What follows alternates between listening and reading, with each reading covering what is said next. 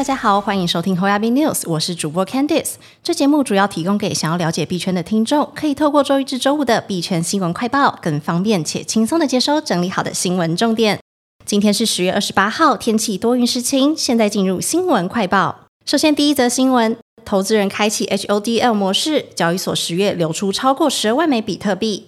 根据 Glassnode 的最新周报，交易所的比特币余额减少量相当于总供应量的百分之零点八六。这里的相关指标是交易所余额百分比率，该指标衡量在所有存在加密货币交易所钱包中的比特币占比特币总流通供应的百分比率。当这项指标的数值上扬时，代表加密货币交易所当前见到比特币净流入。如果这种趋势长期延续，可能代表比特币价格将下跌，因为那或许是投资人抛售比特币的迹象。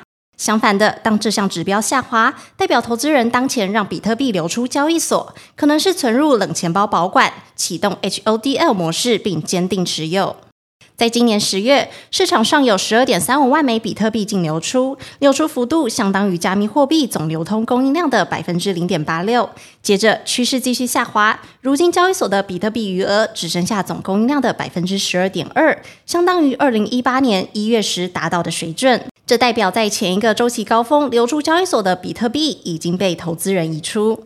Coinbase 比特币余额更显示出，该交易所的比特币流出是近期上述数据下滑的主要原因。在这个平台上，光是上周比特币的净流出量就达到四点一万枚。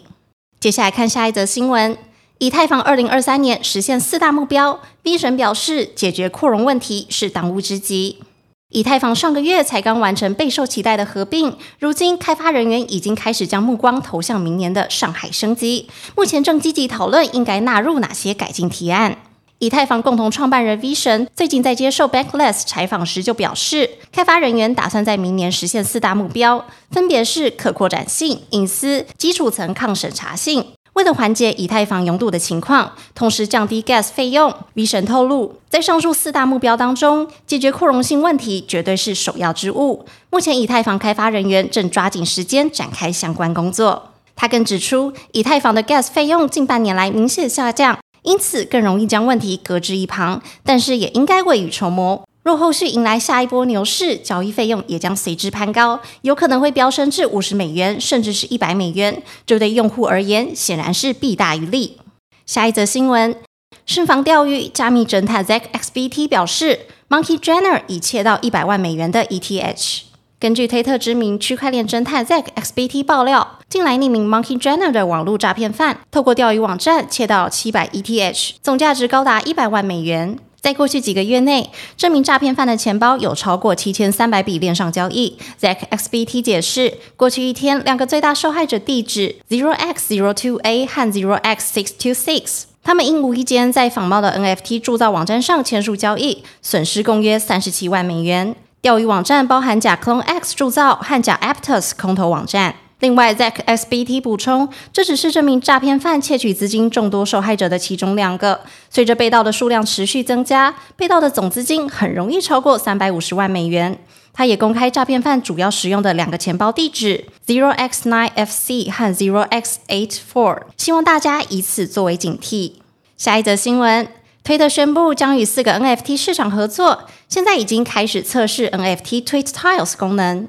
十月二十八号消息，Twitter 开发团队正式宣布测试可磁吸 NFT 的 NFT Tweet Tiles 功能。